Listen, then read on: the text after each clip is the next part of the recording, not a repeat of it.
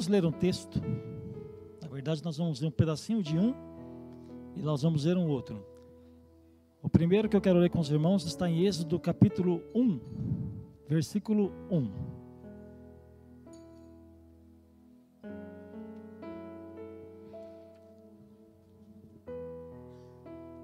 Êxodo capítulo 1, versículo 1. Diz assim: São estes, pois, os nomes dos filhos de Israel que entraram com Jacó no Egito, cada um com sua respectiva família: Rubem, Simeão, Levi e Judá, Isacar, Zebulon e Benjamim, Dan, Naphtali, Gade e Aser. Ao todo, os descendentes de Jacó eram setenta. José, porém, já estava no Egito. Agora vamos ler é, o capítulo 2, a partir do versículo 1. Êxodo 2, a partir do versículo 1. Um homem da tribo de Levi casou-se com uma mulher da mesma tribo. E ela engravidou e deu à luz um filho. Vendo que era bonito, ela o escondeu por três meses. Quando já não podia mais escondê-lo, pegou um cesto feito de junco e o vedou com piche e betume. Colocou nele o menino e deixou o cesto entre os juncos, às margens do Nilo. Ah, a irmã do menino ficou observando de longe para ver o que lhe aconteceria. A filha do faraó descera ao Nilo para tomar banho. Enquanto isso, as suas servas andavam pela margem do rio. Nisso viu o cesto entre os juncos e mandou sua criada apanhá-lo. Ao abri-lo, viu um bebê chorando. Ficou com pena dele e disse: Este menino é dos hebreus. Então a irmã do menino aproximou-se e perguntou à filha do faraó: a senhora quer que eu vá chamar uma mulher dos hebreus para amamentar e criar o menino? Quero, respondeu ela. E a moça foi chamar a mãe do menino. Então a filha do faraó disse à mulher: Leve este menino e amamente-o para mim, e eu lhe pagarei por isso. A mulher levou o menino e o amamentou. Tendo o menino crescido, ela o levou à filha do faraó, que o adotou e lhe deu o nome de Moisés, dizendo: Porque eu o tirei das águas. Certo dia, sendo Moisés já adulto, foi ao lugar onde estavam seus irmãos hebreus e descobriu como era pesado o trabalho que realizavam. Viu também o egípcio espancar um dos hebreus. Correu o olhar por todos os lados e, não vendo ninguém, matou o egípcio e o escondeu na areia. No dia seguinte, saiu e viu dois hebreus brigando. Então perguntou ao agressor: Por que você está espancando o seu companheiro? O homem respondeu: Quem o nomeou líder e juiz sobre nós? Quer matar-me como matou o egípcio? Moisés teve medo e pensou: Com certeza tudo já foi descoberto. Quando Faraó soube disso, procurou matar Moisés, mas este fugiu e foi morar na terra de Midian. Ali assentou-se à beira de um poço. Ora, o sacerdote de Midian tinha sete filhas. Elas foram buscar água para encher os bebedouros e dar de beber ao rebanho de seu pai. Alguns pastores se aproximaram e começaram a expulsá-las dali. Moisés, porém, veio em auxílio delas e deu água ao rebanho. Quando as moças voltaram a seu pai Reuel, este lhes perguntou: Por que voltaram tão cedo hoje? Elas responderam: Um egípcio defendeu-nos dos pastores e ainda tirou água do poço para nós e deu de beber ao rebanho. Onde ele está? perguntou o pai a elas. Por que o deixaram lá? Convidem-no para comer conosco. Moisés acertou, aceitou e concordou também em morar na casa daquele homem. E lhe deu por mulher sua filha Zípora. Até aí. Texto longo, mas bem, bem, bem legal. Ah, Eu vou chamar. Nós estamos falando sobre é, a nossa vida como um livro aberto, é uma carta aberta, não é isso? O tema do nosso mês é cartas abertas. As pessoas leem a nossa vida como se nós fôssemos a carta. Aliás, como se fôssemos não. Nós somos a carta de Cristo para o mundo, para as pessoas que não conhecem Jesus como Messias. Então, eles leem a nossa vida. Então, eu quero chamar essa pregação de transformados para anunciar Jesus. Transformados para anunciar Jesus. Aí talvez você pode me perguntar, ora, quer dizer que eu tenho que ser transformado primeiro para depois anunciar Jesus? Não. Você pode anunciar Jesus assim que você entregar o seu coração para Ele, assim que você reconhecê-lo como o Filho de Deus que morreu no seu lugar que, que morreu para perdoar os seus pecados. Você pode fazer isso no mesmo instante, ou seja, alguém que acabou de se converter a Jesus Cristo pode se tornar um pregador da palavra. Não pode? Pode. A diferença, irmãos, é que nós vamos falar, mas as pessoas estarão é, de olho no que nós vamos fazer. Eu posso falar pra caramba, mas na verdade, o que vai chamar a atenção das pessoas que estão me ouvindo não é bem aquilo que eu estou falando, mas é aquilo que eu estou fazendo. É isso que vai chamar a atenção delas em primeiro lugar. Depois que elas prestarem atenção que a minha atitude é coerente com aquilo que eu estou pregando, aí sim ela vai começar a dar voz à mensagem que você vai pregar.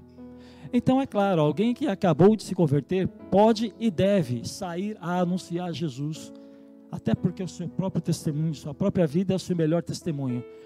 Mas quando a nossa vida é transformada pelo Senhor, o impacto que nós causamos ele é maior. Tá? E é isso que eu quero mostrar para os irmãos nesta noite.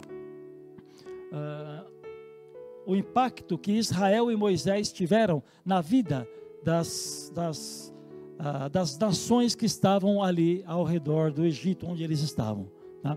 E esse texto começa, o primeiro texto que eu li com vocês, falava sobre ah, a quantidade de pessoas que entrou no Egito. Vocês sabem que José foi o governador, foi, olha, ou melhor, ele foi o segundo homem mais importante de todo o Egito, estando abaixo apenas de Faraó, que era o rei. E o Faraó permitiu que no, naquele tempo de seca, depois que tudo passou, é, Faraó permitiu que José levasse a sua família para morar no Egito. E o número total da família de, de José era 70. A Bíblia descreve como 70. Algumas versões vão trazer um número diferente, mas é apenas uma, uma, um problema de tradução. O que importa é que a quantidade de pessoas que desceram ao Egito, de hebreus que desceram para morar no Egito, foram poucas, foram 70 pessoas, ou 75, como diz outras versões, ou 72, ainda uma outra versão, mas foi na casa dos 70. Pouca gente. Israel não era uma nação. Israel era um punhado de pessoas imigrantes que saíram lá do deserto de Israel e migraram lá para o Egito. Agora, como é que Deus, olha, é, a intenção de Deus gerar Israel, a intenção de Deus em criar Israel, foi para que Israel fosse é, a nação que mostrasse Deus ao mundo. A ideia de Deus é que o mundo visse que Deus era Deus, redundante, né? Que, que Deus era Deus, que Deus era o único a ser adorado através da nação de Israel. Agora, como que Israel, que nem era nação, e pior, entrou no Egito e se tornou escravo. Depois você leia lá o capítulo 1 inteiro, a Bíblia descreve, o, autor de Êxodo descreve como foi que ah, eh, Israel se tornou escravo no Egito. Morreu José, o povo foi se multiplicando, se multiplicando, veio o faraó, veio o faraó, até um determinado momento que o povo era muito grande, muito numeroso, e o faraó atual não conheceu José, não conhecia a história de José, resolveu fazer com que todo aquele povo se tornasse escravo com medo de uma rebelião, com medo de uma revolta. Como é, como é que Deus vai transformar uma nação, um, um, um grupo de pessoas numa nação capaz de anunciar seu poder, seu poder e seu senhorio a todo mundo. É isso que nós vamos ver nessa noite. Deus precisou é, encontrar uma pessoa e essa pessoa foi Moisés. Deus necessitou chamar Moisés para libertar aquele povo e transformá-lo numa nação. Agora, o problema é que não bastava apenas transformar Israel, é, aquele povo, em uma grande nação. Deus chamou Moisés, mas Deus precisava transformar o próprio Moisés para que depois transformasse aquela nação. Deus precisava trabalhar primeiro na vida de Moisés, para depois poder trabalhar na vida daquele povo todo. E Deus começou fazendo isso através de um erro que Moisés cometeu. Nós lemos que Moisés, ele. Ah, bom, os irmãos sabem que ele foi adotado por, pela filha de Faraó, nós lemos. Ele foi adotado pela filha de Faraó e até determinado tempo da sua vida, ele viveu com a sua mãe. Alguns, alguns escritores narram que ele viveu entre 3 e 5 anos com a sua mãe. Depois, já crescido, ele foi entregue novamente para a filha de Faraó, quem o criou. Então Moisés foi um homem criado dentro da cultura egípcia. Moisés foi um homem criado no que havia de melhor naquela época em todos os sentidos, porque Israel era a potência, o Egito era a potência da época. O Egito era o país que governava todas as nações ao redor. Então, quando Moisés foi criado, ele foi criado nessa cultura. Ele foi criado com a, a, capacidade para, se um dia, se fosse necessário, ele poder, ele pudesse, ele poderia, inclusive, governar o Egito. Eles eram preparados assim naquela época. Então Moisés não era uma pessoa qualquer. Moisés tinha muito conhecimento. Era um homem muito inteligente e era um homem que acumulou muito conhecimento e assimilou muito da cultura egípcia. Então, embora ele fosse um filho de hebreu, na verdade ele se comportava como egípcio, porque ele tinha a mente de egípcio. Ele tinha a cultura de egípcio. Tudo que ele fazia, ele fazia como um egípcio. Até o dia que ele descobriu que ele era um hebreu. Ele fazia parte do povo de Israel. Então ele começou a ir lá para o campo para ver como que os seus como que os seus irmãos eram tratados e o que ele viu foi injustiça. O que ele viu foi os irmãos sendo tratados à base de açoites para amassar o barro e fazer tijolos para construir as cidades do Egito, para construir os templos do Egito. E aí ele entrou em crise. Olha, ele é um egípcio cultural. Ele tem a mente de um egípcio, mas ele é um hebreu de nascimento. Então aí entrou um choque na cabeça dele, um choque entre qual é a minha verdadeira nacionalidade, qual é a posição que eu vou tomar neste momento. Eu estou diante de uma situação bastante difícil. O que é que eu vou fazer agora? A quem é que eu vou defender? E ele tomou uma decisão de matar o egípcio. Bom, só por aí dá para perceber que, embora ele fosse alguém bastante importante e crescido dentro da corte, ele não era tão, uh, ele não tinha posição tão elevada, porque se ele tivesse uma posição tão elevada assim, o faraó não o perseguiria para matá-lo. Dá para se ver que ele não tinha uma posição tão elevada, embora tivesse tanto conhecimento. Mas ele acabou matando o egípcio. E a palavra de Deus que nós acabamos de ler diz que é, quando o faraó soube disto, intentou matá-lo, procurou matá-lo, porque ele infringiu uma lei. Ah, esse erro que ele cometeu, ele cometeu porque ele. Lembre-se que eu falei sobre a mente egípcia, né? Ele, embora fosse hebreu de nascimento, a mente dele era egípcia. Ele agia como egípcio. Esse texto, esse, esse erro que, que ele cometeu, tem muito a ver com o que nós fazemos hoje. Eu e você. Nós temos esse costume hoje de fazer as coisas apoiadas, baseadas com aquilo que nós carregamos na nossa mente, com aquilo que nós aprendemos ao longo da nossa vida. Por exemplo, existem pessoas que costumeiramente tomam decisões. Pessoas que normalmente têm um, um posto gerencial, elas normalmente têm o hábito de tomar decisões. Mas as decisões que você toma dentro de uma empresa são decisões diferentes que você toma para a sua vida. algumas decisões que nós precisamos tomar, mesmo dentro da empresa e para a nossa vida, elas precisam ter o respaldo de Deus. Ou você sabe como é que vai, o que vai acontecer com a decisão que você tomou. Nós não sabemos. Não é verdade? Nós tomamos a decisão, mas na verdade nós não sabemos exatamente qual será o fruto dessa decisão. Nós não sabemos o que vai acontecer, não é verdade? É verdade. Nós tomamos a decisão porque julgamos que ela sempre é melhor. Mas o que nós deixamos de fazer é a mesma coisa que Moisés fez. Moisés ele não consultou a ninguém, ele simplesmente foi e tomou uma decisão. E isso trouxe um prejuízo bastante grande para ele. Quantas vezes, irmãos, eu e você tomamos decisões sem consultar a Deus? Quantas vezes você já tomou decisão apoiado na sua experiência de vida apenas e sem consultar Oi? E sem consultar o Senhor. Quantas vezes você já agiu pelo instinto e se deu mal porque não consultou o Senhor? Não vou pedir para levantar a mão, porque eu mesmo seria o primeiro. Muitas vezes tomei decisões sem consultar o Senhor e quebrei a cara. Então, primeira coisa que nós podemos aprender com essa primeira fase da vida de Moisés é que ah, nós não podemos agir baseados no nosso instinto ou baseados na nossa própria sabedoria. Nós precisamos buscar o conselho de Deus. Eu vou ser mais direto possível com você, tá? Nós precisamos orar.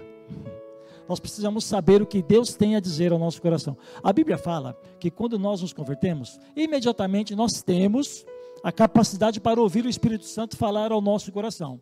Sabem disso? Imediatamente, quando você crê em Jesus como Senhor e Salvador da sua vida, você passa a ter, de forma instantânea, a capacidade de ouvir o Espírito Santo falando com você. Eu não estou inventando, isso está aqui, está na Bíblia. O problema é que nós não colocamos isso em prática. Se você, sempre que tiver que tomar uma decisão, orar e aguardar que Deus fale com você antes de tomar essa decisão, irmão, eu tenho certeza que você vai se dar bem. Aprendi isso a duras penas. Tenho certeza que a hora que você começar a orar e pedir para Deus dar uma direção para você, você vai deixar de tomar essas decisões de forma instintiva. Como o pastor Ronaldo acabou de falar agora há pouco, você não vai, é, no primeiro problema financeiro, buscar o gerente do banco, buscar o agiota. Espero que você também não busque o agiota. Completamente fora da lei e manda matar depois se não pagar, hein? Pior que o banqueiro. Ore primeiro, irmão.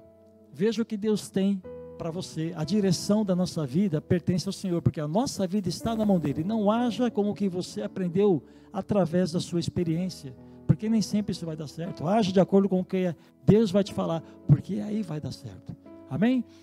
Essa foi, essa foi a primeira fase da vida de Moisés. Se você colocar aí na internet, você vai ver milhões de pregadores falando sobre as três fases da vida de Moisés. Moisés viveu cerca de 140 anos.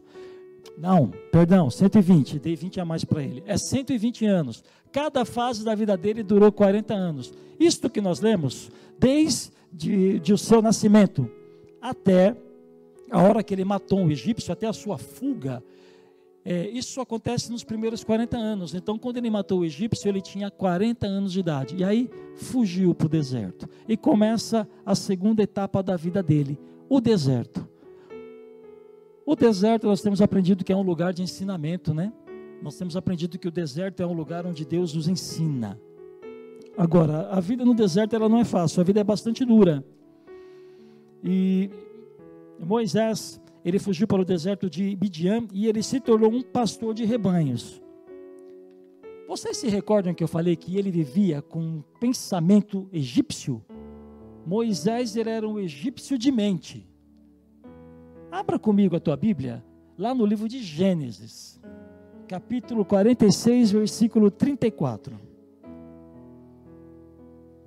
Gênesis 36, versículo 46, versículo 34.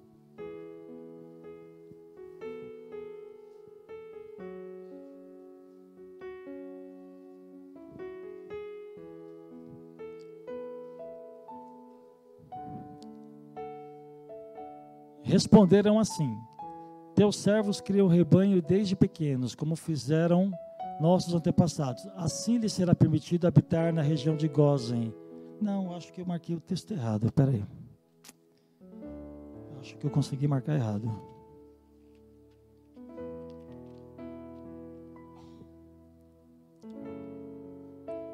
Esse é o 4634? Ó,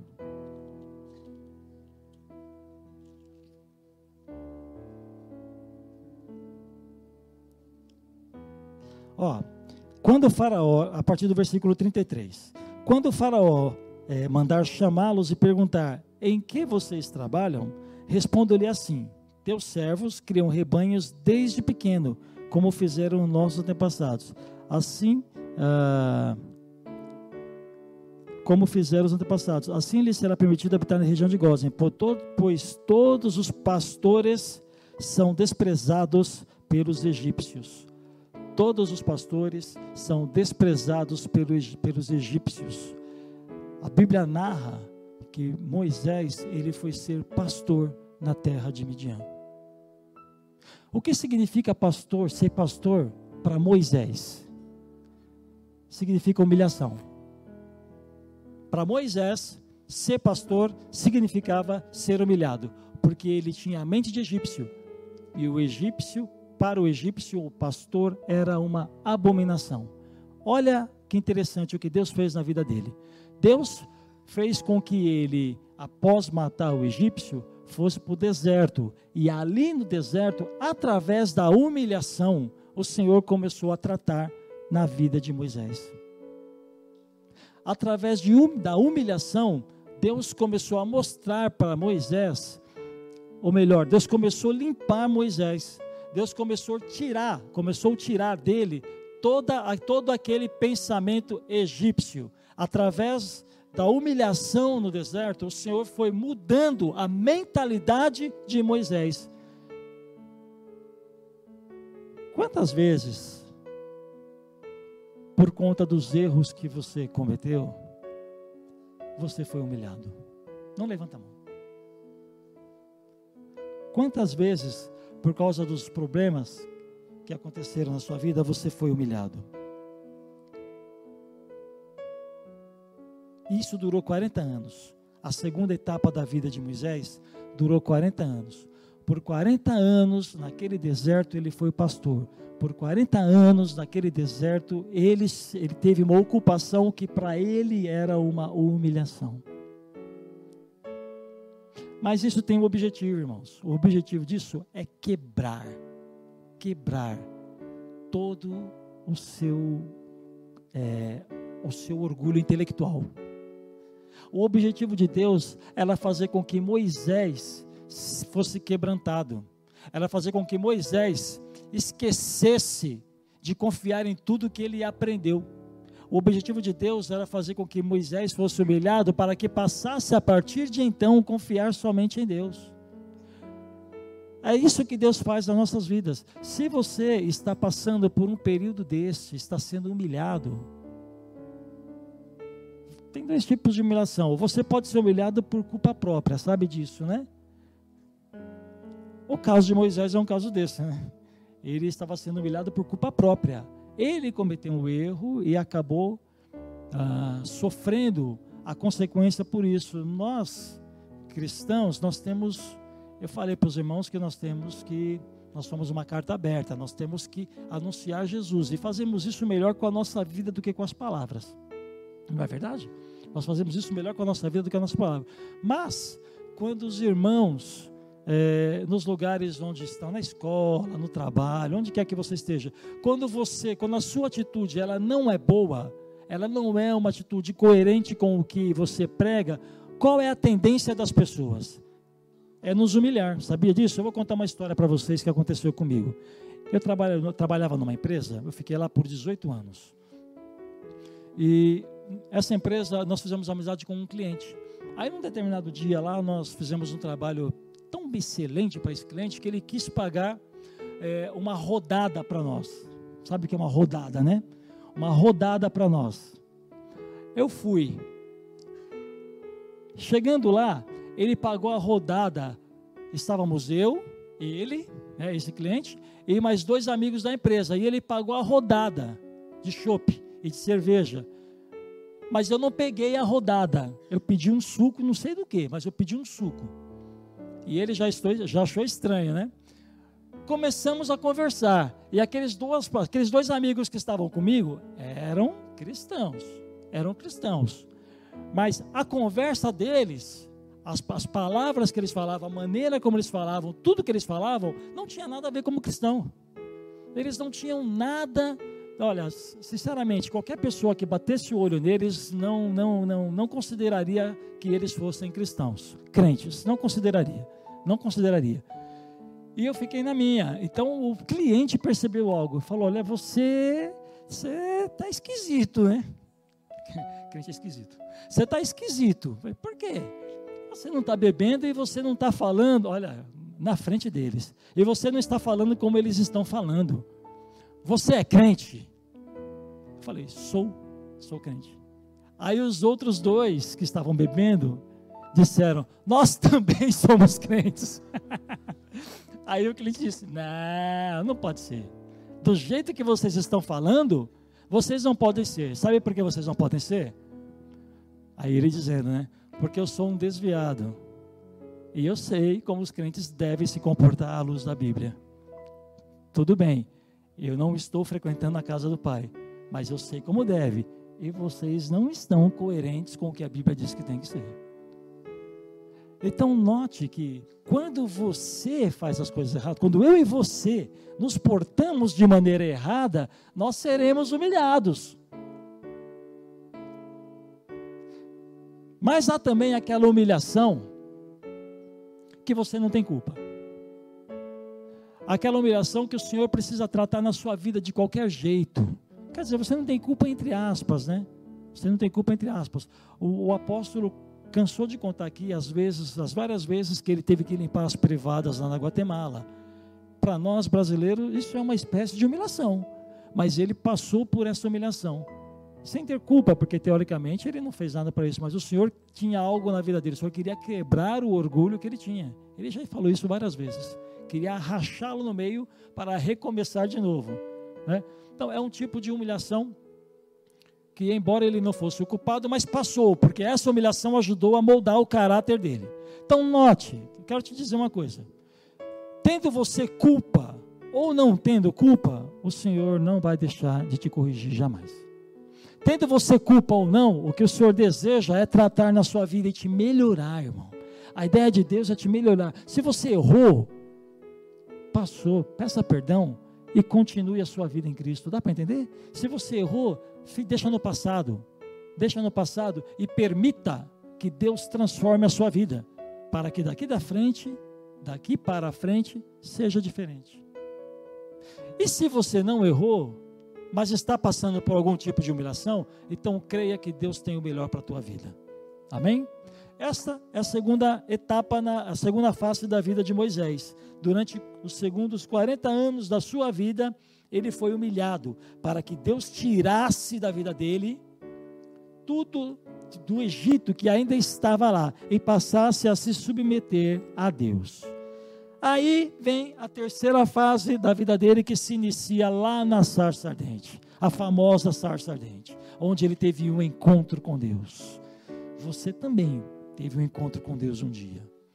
Tem uma sarça ardente na sua vida. A sarça ardente na sua vida é aquele lugar onde você encontrou Deus. Para muitos, a sarça ardente é aqui, né? Muitas pessoas se converteram aqui. Para muitos, vocês encontraram o Senhor aqui. Eu tenho a minha sarça ardente por aí. Sarça ardente aponta ao lugar onde eu encontro com Deus, onde eu me encontro com Ele. Mas o interessante é que aqui no caso de Moisés, ele já havia passado por toda a humilhação.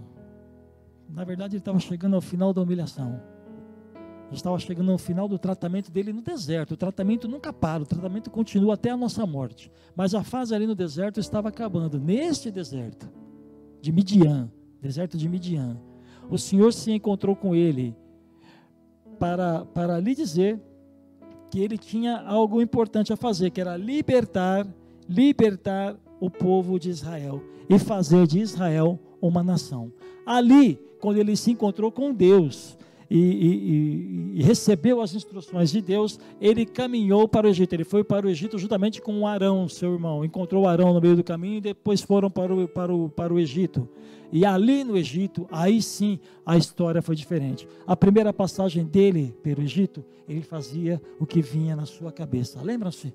Mas na segunda passagem, ele fazia o que Deus mandava. Na segunda passagem, ele só fazia, ele só dizia o que Deus mandava ele fazer.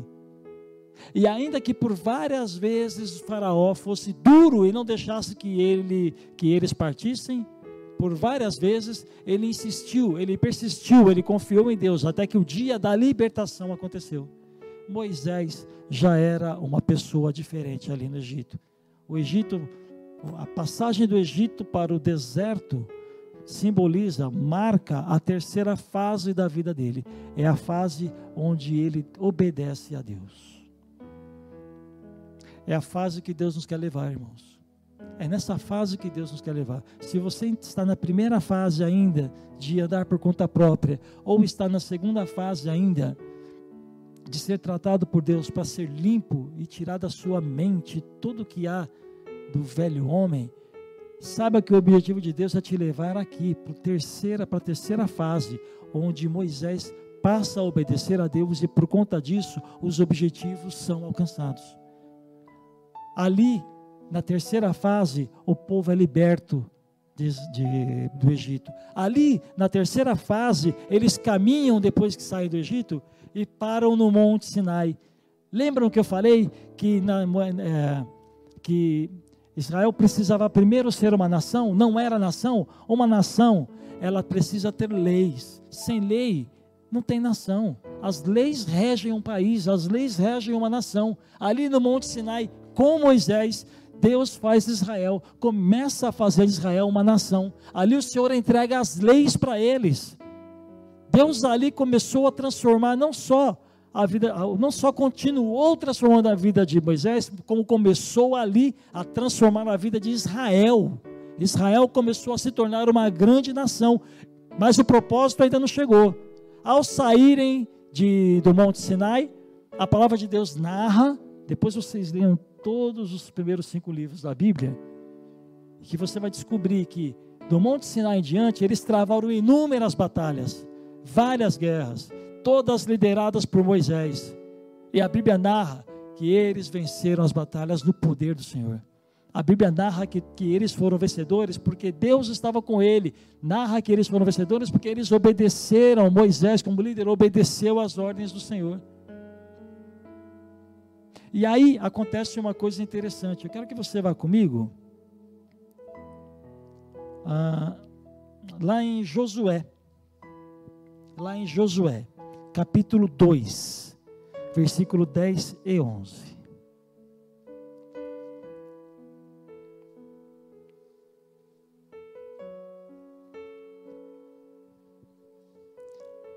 Josué 2, 10 e 11 diz assim: ó, Pois temos ouvido como o Senhor secou as águas do Mar Vermelho perante vocês quando saíram do Egito, e o que vocês fizeram a leste do Jordão, com Seom e Og, os dois reis amorreus que vocês aniquilaram.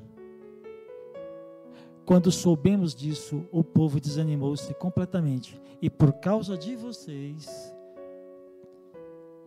todos perderam a coragem, pois o Senhor, o seu Deus, é Deus em cima nos céus e embaixo nas terras, na terra. Sabe quem falou essa frase? Os habitantes de Jericó os habitantes de Jericó ouviram do que Deus tinha feito na vida de Israel. Agora eles sabiam que Israel era uma nação. Os habitantes de Jericó ouviram tudo que Deus tinha feito em favor de Israel. E eles chegaram à conclusão mais, conclusão mais óbvia possível: Deus é com vocês. Ninguém faz isso, tudo que vocês fizeram, se Deus não for com vocês. É isso que Deus quer fazer na sua vida. Quando alguém falar, ouvir falar sobre você, o que Deus quer que essas pessoas digam é que o Senhor é com você. Eu vejo, quando as pessoas falarem, elas têm que falar, eu vejo Deus na sua vida.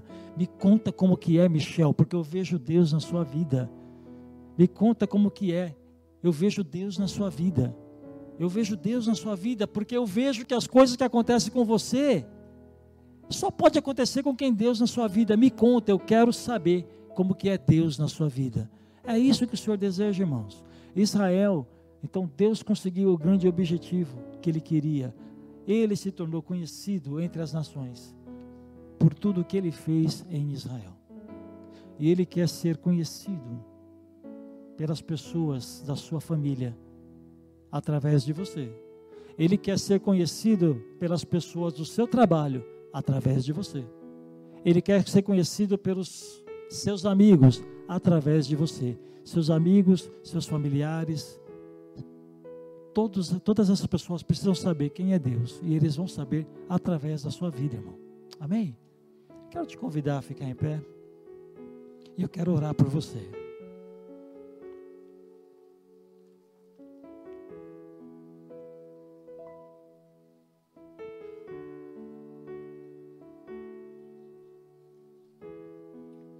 Tem uma história que eu gosto muito, uma história antiga.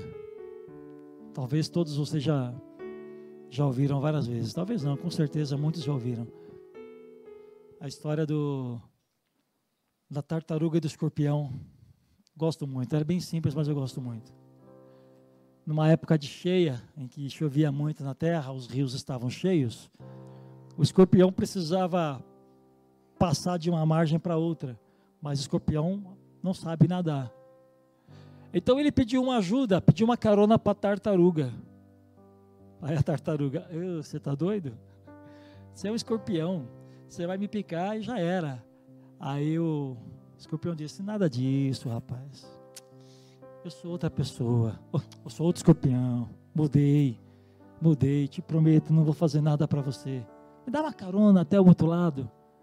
Aí a tartaruga falou: Ó, oh, eu vou te dar uma carona, mas olha lá, hein?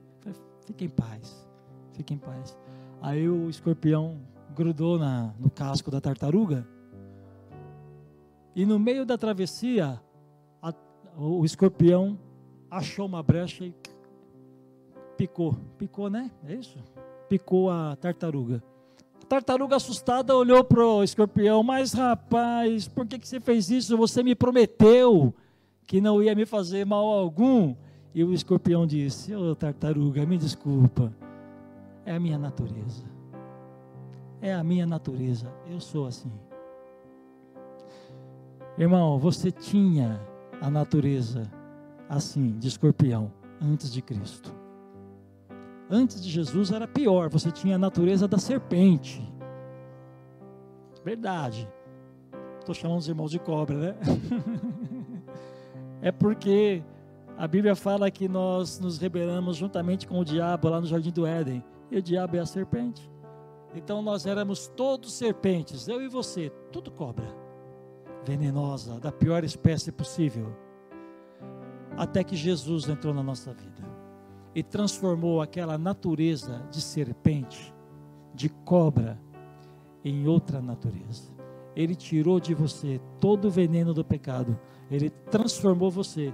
E assim como Deus fez na vida de Moisés, ele transformou a sua mente. Você não tem mais a mente de egípcio. Você não tem mais a mente do mundo. Você não tem mais a mente da vida que você vivia sem Cristo. A sua mente agora é diferente. A sua natureza é diferente. E a nossa natureza nova só nos permite que nós façamos uma coisa: vivamos de acordo com a palavra de Deus e anunciando Jesus entre as pessoas. Amém? Feche os olhos, eu quero orar por você.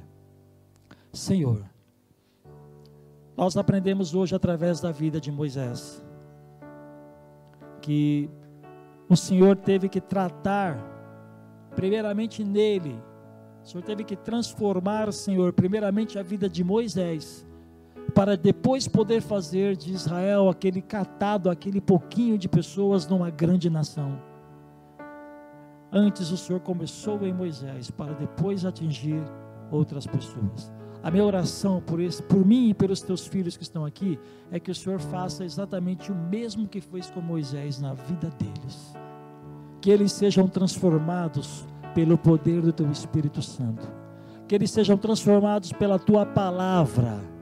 Que a mente deles seja renovada, Pai.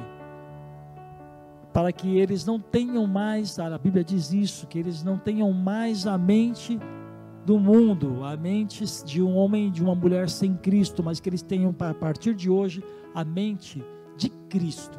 A mente de Cristo é o nosso objetivo. A tua palavra ensina que nós devemos pensar nas coisas que são do alto, assim como Jesus pensava. Então eu oro assim por eles, Pai, que eles tenham suas mentes renovadas, para que depois disso, com suas mentes renovadas, eles possam atingir todas as pessoas que estão ao redor deles.